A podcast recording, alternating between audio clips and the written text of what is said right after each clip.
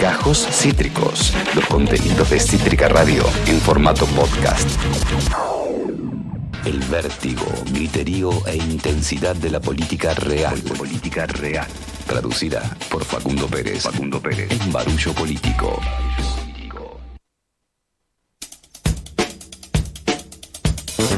Identificador de Nelson Mandelas en cualquier sitio de la coyuntura política. Facundo Pérez, ¿cómo te va? ¿Qué haces? Eh, golpe en la mesa producto del hastío que esta sociedad de la desinformación nos genera. ¿Cómo estás? Muy bien. ¿Cuántas veces cuando pasabas por la puerta de mi cuarto escuchabas en repetición eh, la pelea Casero Majul? Eh, fueron siete en lo que fueron eh, dos minutos. Sí, sí, sí, eh, doy fe, doy fe que es así. Facundo, eh, un poco lo hablamos en la apertura, pero eh, tenés una, un, un talento, una beta, una pedagogía en la... sí, por supuesto que sí. Además de- en tantísimas cosas, en las artes dramáticas. Como, realmente pregunto, ¿eh? como, estudiante, docente eh, y entrenador de arqueros de lo referido a la actuación, ¿qué balance artístico haces de la performance de Casero? Performance en un sentido crítico, en un sentido de que fue mentira, pero eh, actitudinal de, de Majuli de Casero. ¿Hay algo que extraer de ahí para, para un texto, para un libreto? Sí, yo creo que está bueno como estas cosas nos concentramos, viste, mucho en, en, en lo ampuloso de la violencia de casero, ¿no? Ese golpe en la mesa, es la, esta cosa de levantarse, de gritar, de ir y volver, de las palabras entendidas, qué sé yo. Total. Y, y hay otra violencia que no, no, ni siquiera llega a ser sutil, que también es muy importante, que es de la de Majul, que es el verdadero villano. Mm. Si vemos la narrativa de todo esto. No, esta cosa de invitarlo a casero siendo chiquito, aparentemente indefenso, pero bardeándolo todo el tiempo, al punto culmine de que lo imita de una manera burlona, grotesca. Claro que sí, casero. Sí. Casero. Es lo que termina generando la eh, erupción de lava volcánica de, de casero. Totalmente, totalmente. ¿Qué es la reacción? Vos eso lo ves reflejado. eh, cada vez que me decís que no hay internet, yo replico a Casero en casa.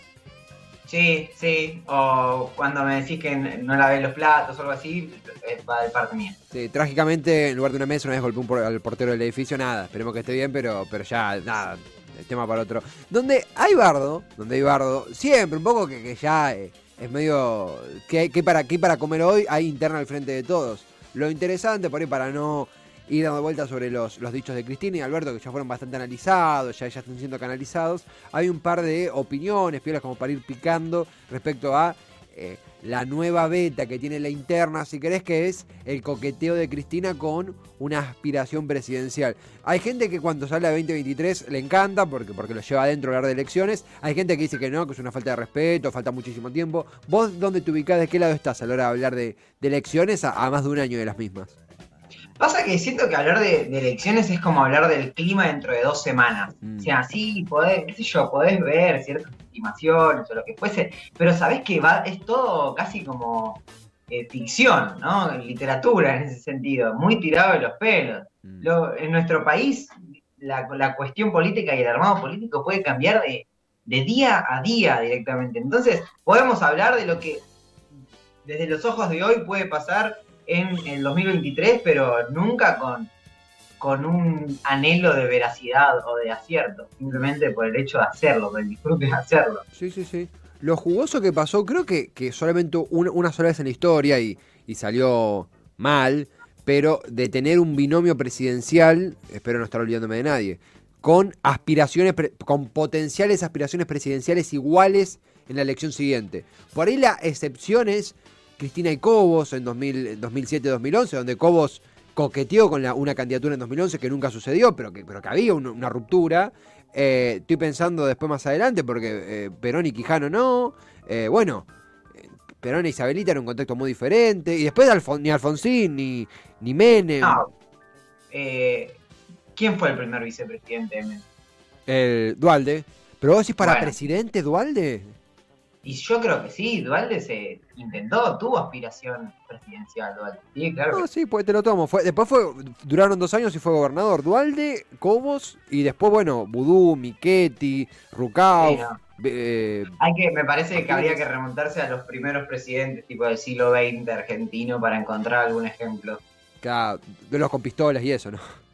Con pistolas, barbas, menos derechos. Claro, eh, si se da esa situación particular acá, que sin barba, sin pistola, esperemos, eh, y con bigotes, eh, ambos podrían tener aspiraciones para el 2023. Eh, hay una nota, yo tomando lo que vos decías, esto de falta un montón, está esta cosa de el tremendismo político, me acuerdo que pasó mucho en 2017 cuando pierde Cristina, con los bolsos de López en 2016, tantas veces esto de, chau, perdí, ya está, está completamente perdido. Lo que no me había pasado nunca, lo, lo comparto con vos como pregunta, es de, desde las, según cuentan algunos comunicadores, desde las internas del gobierno, que hayan partes que asuman la derrota o que laburen pensando en evitar la derrota más que abordar a la victoria. No sé si me explico, no sé si se llama pesimismo para sintetizarlo. Sí, termina siendo todo como un trazo muy grueso, ¿no? Mm. Pensá en antes de las, de las pasos del 2021. Todos trabajaban pensando en una victoria justa, pero una victoria, como se daba por sentada la victoria del peronismo en, en la provincia de Bertón, en la provincia de Buenos Aires. Eh, no sucedió. Y después de las pasos era, bueno, todos trabajan pensando en una futura derrota. Tampoco terminó de suceder del todo en la provincia de Buenos Aires. Ahora también es como se asegura una derrota para 2023. Creo que es eso, la necesidad de tener lecturas cerradas, de la ansiedad de la información antes, antes del suceso, que bueno, está buenísimo, hagámoslo, charlemos de eso, sí, se trata de eso. Pero de ahí a, a- a tratarlo como una verdad, a tratar de hacer futurología, es difícil. Hoy parecería difícil, hoy las encuestas le dan para abajo Mm. al, al gobierno, pero es como si te dijese en un año no mundialista si Argentina puede ser campeón del mundo, y hay que verlo más cerca del mundial.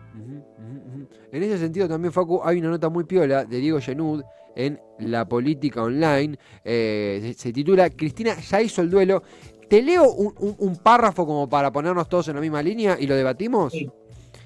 Dice Genud, la verdad que, siempre muy, muy lo, que escribe, eh, el discurso de la expresidenta no solo pone en blanco sobre negro la mirada del cristinismo con respecto al reparto de poder en el frente de todos, además confirma, y saca la parte más jugosa, que ya hizo el duelo, se perdonó una vez más a sí misma y está pensando en el próximo turno electoral. Ese error llamado Alberto Fernández, el presidente que nació de su decisión. El viernes con Capitanich, la vicepresidenta insinuó, insinuó una vez más que Fernández es una circunstancia que no altera una política de fondo. Cristina no repetirá la equivocación de quedarse sola, no piensa replegarse sobre los propios y está eh, eh, decidida perdón, a disputar el peronismo. Eh, primera pregunta que me sale para empezar a debatirlo. Ella, eh, Genud, interpreta que Cristina se perdonó su error, que es Alberto Fernández. Digo, es una mamushka de interpretación, está bien. Pero supongamos que fuera así, ella se lo perdona. L- hashtag la gente, ¿se lo perdona? Eh, ¿Cómo lo ves eso? Bueno, e- es una, es una buena pregunta y supongo que es la pregunta en este sentido. Es, ¿se, se logra despegar Cristina de lo que es la gestión de Alberto Fernández? Yo creo que no. Yo creo que no, que en gran parte no. Digo, Alberto, como bien lo, lo dice Cristina también propio en su discurso, Alberto llega donde llega por el dedo de Cristina. Y si bien fue una muy buena estrategia a la hora de ganar la elección, está bastante claro que por lo menos para Cristina no fue una buena estrategia a la hora de pensar la gestión, porque, porque está en contra de la gestión de Alberto Fer- Fernández, básicamente. Lo que me llama la atención de- del recorte de la nota que vos haces, no, si- no de lo que vos haces, sino de la nota en sí, es que por un lado habla de Cristina como no dispuesta a repetir otra vez el mismo error, o sea, Cristina dispuesta a jugar ella en primera plana, o sea, ser candidata a ella, básicamente, Sí. y por otro lado también a, eh, y también lo dice más adelante en la nota, ¿no? Es refugiarse en el pragmatismo, no refugiarse en simplemente los propios y disputar el peronismo. Para eso hay que seguir haciendo alianzas o hacer una gran paso peronista. Pero me parece que en ese sentido, ¿qué haces, Tevi? ¿Te estás viendo la barba? No. No, no, me, no, no, me acomodé. No, no, no, me acomodé. No, no, mentira, te voy a decir un chiste, te voy a decir un chiste. Eh, decía, en ese sentido, Cristina, por un lado, dice, no voy a repetir, esta lectura, no, no va a repetir el mismo error, y por el otro lado, necesita disputar el peronismo, ya sea con alianzas con el sector masista, con alianzas con el PJ, o con, con una gran paso peronista. Mira, cuando uno maneja semejantes verdades y las expone como estás haciendo, a mí me pica parte del cuerpo. La verdad es que me picaba la nariz e hice lo imposible para no hacer esto que queda feo en cámara. Empecé a hacer así, no, me, me- picaba la nariz. Me pica la nariz porque, no, es, es, es interesante lo que decís de... Hay que seguir haciendo ali- alianzas, hay que seguir apostando ese pragmatismo. ¿Cómo colisiona eso con una Cristina buscando jugar primera? Eh, por ahí me pasan dos cosas. Un poco esto de que los gobernadores entienden a partir de 2019 que los gobernadores, diferentes integrantes del Frente de Todos y el peronismo en sí, de que la figura de Cristina primero termina siendo menos danina que, eh, que, un Alberto buscando la reelección o que un agente del poder intermedio yendo primero. De hecho, ella dice, elegí a Alberto porque no representaba ninguna fuerza política, que siendo presidente y estando en política tantos años es como si te dijeran, no sé, estás de novia hace 10 años y te dicen, sí, no, yo te elegí a vos porque, porque el otro no me dio bola. ¿Qué? ¿Cómo? ¿Cómo, sigo después de esto?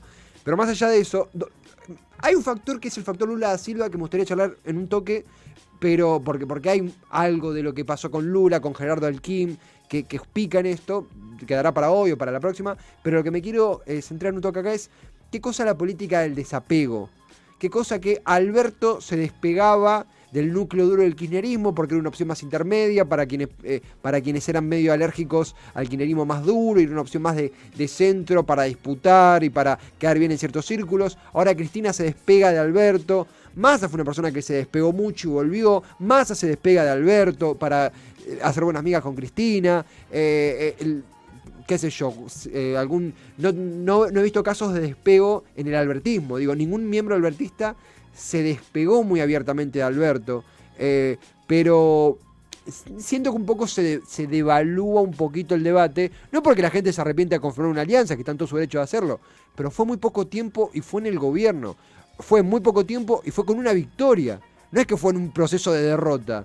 Eso me preocupa cuánto puede gastar la imagen del peronismo como alternativa. Me, preocupa realmente. Sí, y, suma esto que decís vos, eh, que en este caso también hay una novedad, que si bien hay un despegue, eh, es un despegue discursivo. O, bueno, en algunos hechos, pero digo, no, no se rompe la coalición. Ni la oficialista ni la opositora, porque en la oposición también tenés eh, miradas muy antagónicas y Carrió despegándose de Bullrich y La Espina diciendo que hay que pensar en mi ley y la reta, eh, no sé, como diferentes cosas, pero nunca se rompe la coalición. Por eso, algo que tanto decimos nosotros, que es como cada vez aparecen más fuertes las coaliciones eh, políticas como necesidad para ganar elecciones, mm. que quizás van en detrimento de la gestión, o por lo menos así empieza a aparecer en el frente de todos. Eh, sucede algo que ahora se va a terminar, se va a tener que resolver el tema de tarifas. Y ahí sí puede haber una traba importante en la gestión de la interna, porque quien tiene que ponerle la firma responde a Cristina y sería una política del gobierno, de Alberto Fernández o de Guzmán, si se quiere, necesitando el aval de eh, parte del ala kirchnerista. Bueno, esa, esa tensión va a entorpecer la gestión o bueno, se va a respetar lo que el Ejecutivo mande.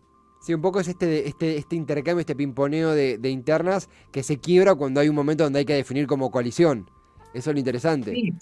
A ver, es esto, ¿no? Máximo renunciando, la Cámpora sacando a sus diputados de las comisiones que se debatía el, acuerdo con el fondo. Digo, marcaban una diferencia discursiva, pero no entorpecían el accionar del gobierno en el, caso del, acuerdo con el fondo. Acá puede pasar lo mismo. Puede ser que sí se se ponga en una posición que obligue a Alberto a pedirle la renuncia. Ah, se me escapa el nombre ahora. ¿A Basualdo?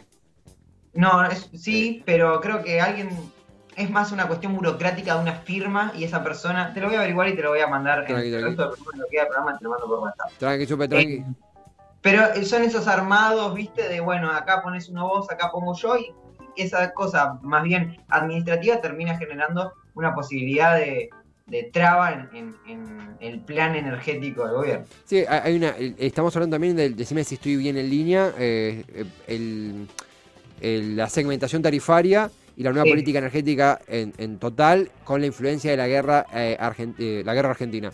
La guerra, Dios nos libre, la guerra entre Ucrania y Rusia. digo, guerra que llevó a Argentina a tener que pactar con Bolivia la provisión de, de metros cúbicos de gas para el invierno. Digo, el contexto es sensible un poco también lo hablábamos, creo que a principio de año, cuando, mejor dicho, a principio del conflicto bélico, esto de, sí, efectivamente hay una, pongámosle, mala suerte tiene la gente que está en guerra, hay una disposición particular del mundo para con los recursos a partir de una guerra, obviamente, que repercute en Argentina, como también repercutió en su momento en un grado completamente diferente, en una escala diferente, en un contexto diferente, lo que fue la pandemia. Digo, hay un montón de factores eh, externos que inesperados que generan influencia en el factor interno justamente para administrarlos bien tenés que estar bien organizado internamente. Si estás desorganizado internamente, el mundo gira un poquito para un lado que no tenías previsto y te va a impactar más fuerte. Eh, y yo te quería sumar algo que, me quedé pensando, la verdad que es una hipótesis que, pensé, pero no, no, no está probada.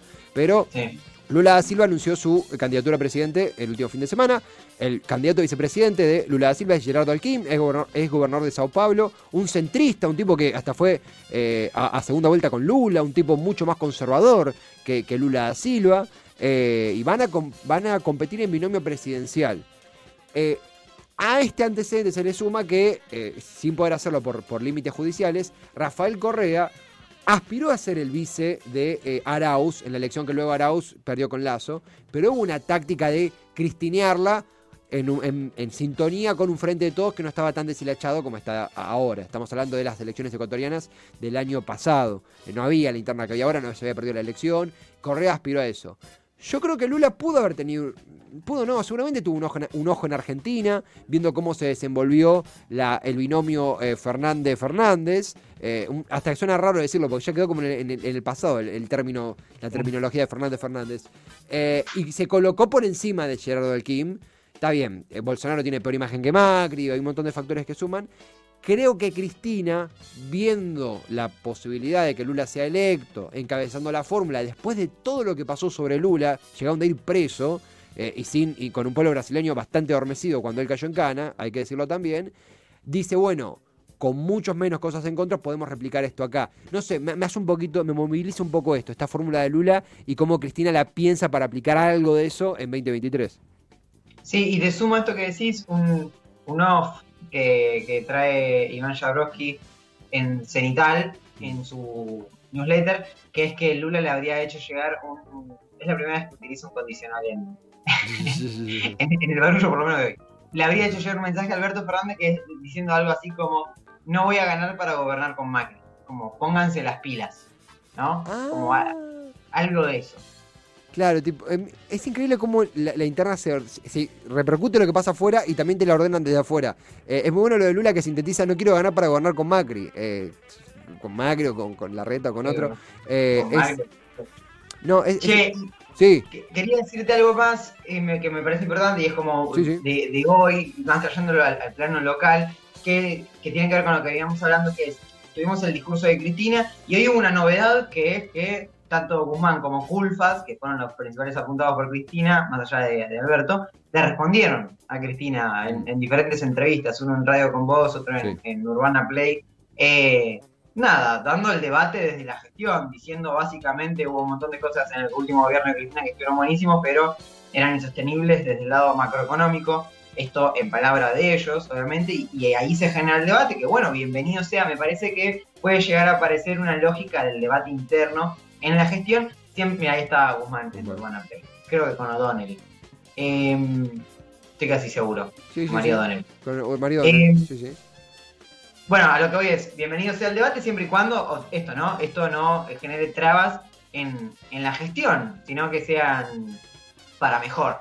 Y también por otro lado, esta lógica ahora, por ejemplo, de Máximo llevando un proyecto al Congreso en la arena legislativa en eh, pidiendo que se adelante la actualización del salario mínimo vital y móvil por esto de la guerra que vos decías. Digo, hay una guerra que subió, eh, inesperada, ¿no? Y que subió los precios de los alimentos, no podemos seguir atrasando el, piso del salario mínimo vital y móvil. Eh, bueno, Guzmán también opina eso, diciendo, sí, es cierto, pero no es el Congreso el lugar para darlo, sino el Consejo de Salario. Y el debate empieza a tener dos voces, ¿no? Y no tanto una que era la, el ala más que eh, El tema es que el Consejo de Salario, más allá de, que debe cumplir con su rol, es muy importante que esté constituido, pero está desapegado de la, de opinión pública, aparece solamente en primera plana cuando anuncia un salario que no corresponde a la inflación, eh, está muy arraigado, si bien tiene diferentes entidades detrás, pero a la, yo creo que terrible frase de Moroni del mejor salario es el que se puede pagar, eh, estas actualizaciones periódicas que son insuficientes. Digo, si, fuera un, terreno que nos hubiera dado más alegría que tristeza, eh, Guzmán tendría quizás no sé si el ancho de espada, pero el ancho de basto en colocar el debate por el salario allí. Pero cuando eso no responde, es entendible que el Congreso, que son estos representantes, quieran actuar. Digo, es lo lógico. Máximo tomó el guante, eh, nobleza obliga, eh, pero es interesante cómo se va a desenvolver ese debate. En un, y de vuelta, algo que siempre charlamos acá.